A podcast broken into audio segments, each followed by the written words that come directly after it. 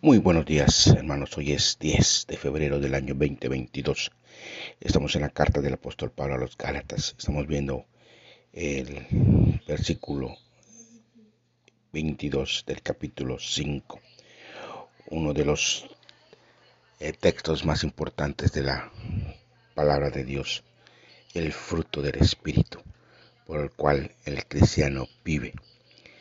Empezamos y ya vimos el amor el primero que pone en esta relación íntima con Dios y con el Señor Jesucristo y desde luego con el Espíritu Santo.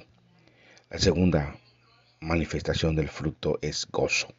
Sí, el gozo puro es el gozo de Dios como fuente y objetivo del mismo Dios, que ese gozo viene solamente de parte de Él no hay manera de que nuestro gozo se alcance en su máxima plenitud. Eh, quizás tengamos alegrías, entusiasmo, pero gozo difícilmente. En el Salmo 104 dice en el versículo 1, bendice alma mía Jehová. Jehová Dios mío, mucho te has engrandecido y te has vestido de gloria y de magnificencia, el que se cubre de luz como vestidura que extiende los cielos como una cortina. Y dice el versículo 31, habló, habló y vinieron enjambres de moscas y piojos en todos sus términos. Perdón, este es otro capítulo. Dice el versículo 31 sea la gloria de Jehová para siempre. Alégrese Jehová en sus obras. Y eso es lo que Dios hace, nos alegra el corazón, nos pone entusiasmo. En el Nuevo Testamento se utiliza el término cara para hablar y referirse a una alegría pero no es una alegría carcajadas, no es una alegría emocionalista, es una alegría íntima del corazón. Pablo utiliza el sustantivo y el verbo bajo la influencia en los pasajes bíblicos muy importantes. El gozo o el júbilo llega a los gentiles en el mensaje del Evangelio, la presencia de Jesús Era precisamente un tiempo de júbilo que no permitía el luto. El Señor dijo en Mateo 9:15, no pueden estar de luto los que están en fiesta de bodas porque el novio está con ellos. Claro, los apóstoles vivieron un tiempo de gran gozo, teniendo a, a su Señor y Redentor. La alegría es un efecto esencial de los hechos prodigiosos de Jesús. Jesús hizo muchos milagros y dejó mucho gozo. Eh, eh, vemos todos los milagros y, y, había una manifestación hasta de luto cuando muere Lázaro y él lo resucita. Y eso da mucho gozo. Los discípulos vieron el poder aún sobre los demonios. Dice que se le ataban los demonios y ellos vinieron gozosos de saber que ellos tenían ese poder en el nombre de Jesús. Todo esto incide necesariamente en la vida del cristiano, porque vive bajo la presencia de Cristo. La vida está en Cristo. Es el gozo de Cristo aplicada a la vida cristiana, desde luego por el poder del Espíritu Santo. Es algo que el mundo es incapaz de dar dice Juan 14, 27, no doy mi paz como la da el mundo. Él da una paz especial, da un gozo especial. El mundo puede darnos muchas satisfacciones, pero nada comparado con el gozo de nuestro Señor Jesucristo. El gozo se hace experiencia en el creyente, eh, eh, en el mismo grado que Jesús vivió ese gozo. Sí, por lo que se manifiesta en el en el espíritu, en su gozo. Es, es como decíamos, contraproducente, pero el gozo se disfruta más cuando está eh, amenazándolo el odio, la persecución o la tribulación. Dice Pablo en algunos textos. En Colosenses 1.2 dice, fortalecidos con todo poder según la potencia de su gloria, para obtener la perseverancia y paciencia con gozo. Fortalecidos. El cristiano tiene que estar fortalecido y de tener perseverancia, paciencia. Pero dice, con gozo, no se desanime. Sí, en Colosenses, en 2 de Corintios 1.15 dice, y esta confianza me propuse ir primero a vosotros, para que dos veces recibieran la bendición. Pablo tenía dificultad para ir a Corintios, pero tenía ese anhelo en su corazón y ese gozo de llegar.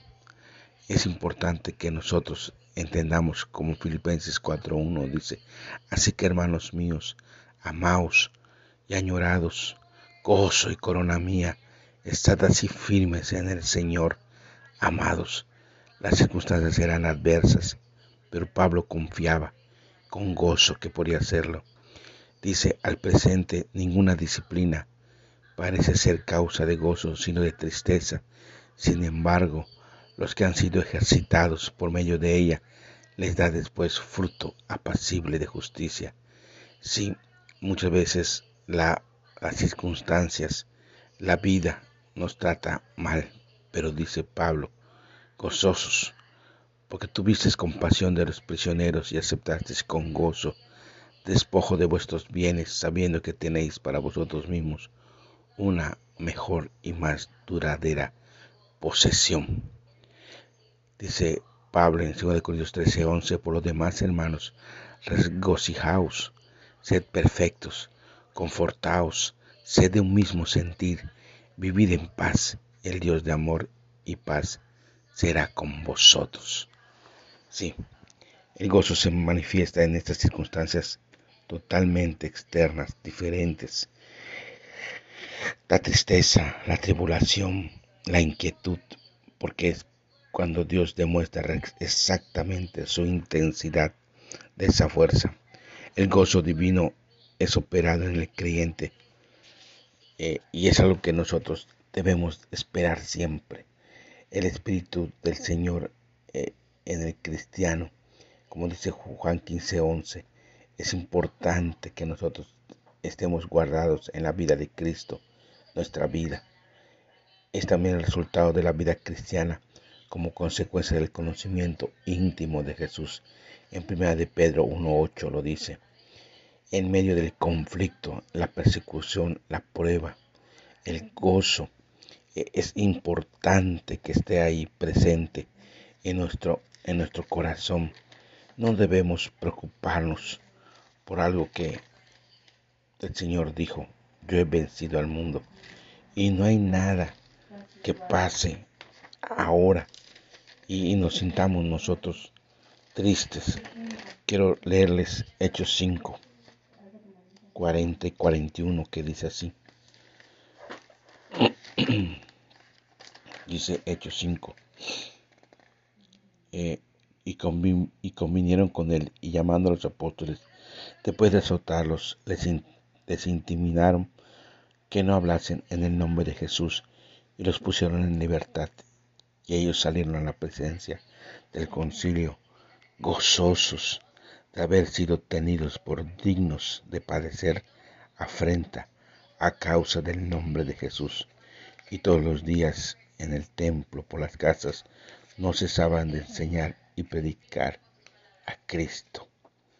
Sí, estos varones que habían sido puestos en la cárcel, eh, está terrible eh,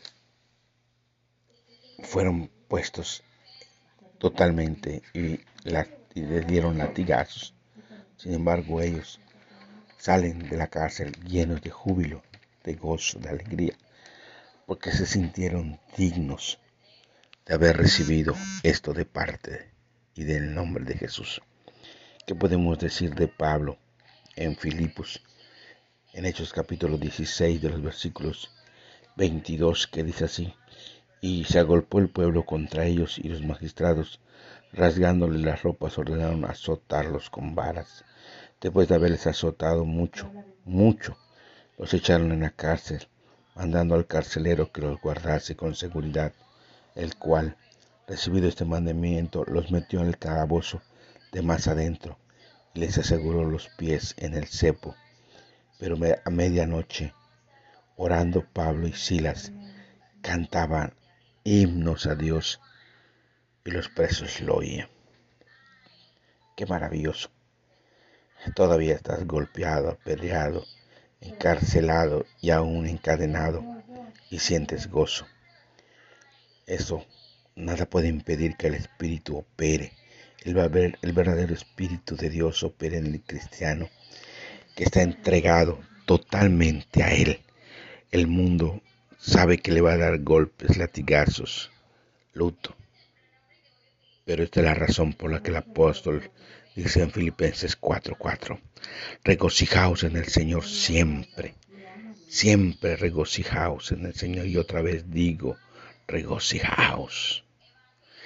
Y establecer el mandamiento que dije en 1 Tesalonicenses 5:16, estad siempre gozosos siempre. El gozo se expresa exteriormente en alegría. De ahí que la filosofía de un creyente serio, distante, alejado de las sanas distracciones, ausente de un correcto esparcimiento que disfruta de la vida y saborea lo que Dios da. Es importante. No es un buen testimonio, sino todo lo contrario. Llega a la iglesia un, un hermano y y está muy serio.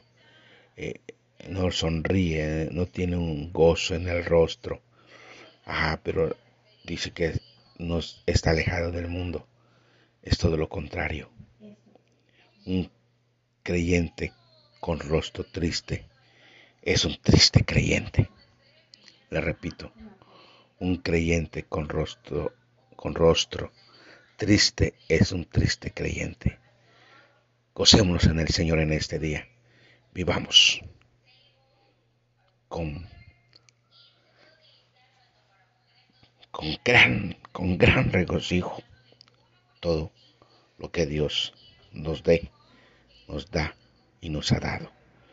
Bendiciones a todos. Soy el pastor Ramón Tut de la Iglesia Bautista de Media Yucatán. Nos vemos el día de mañana.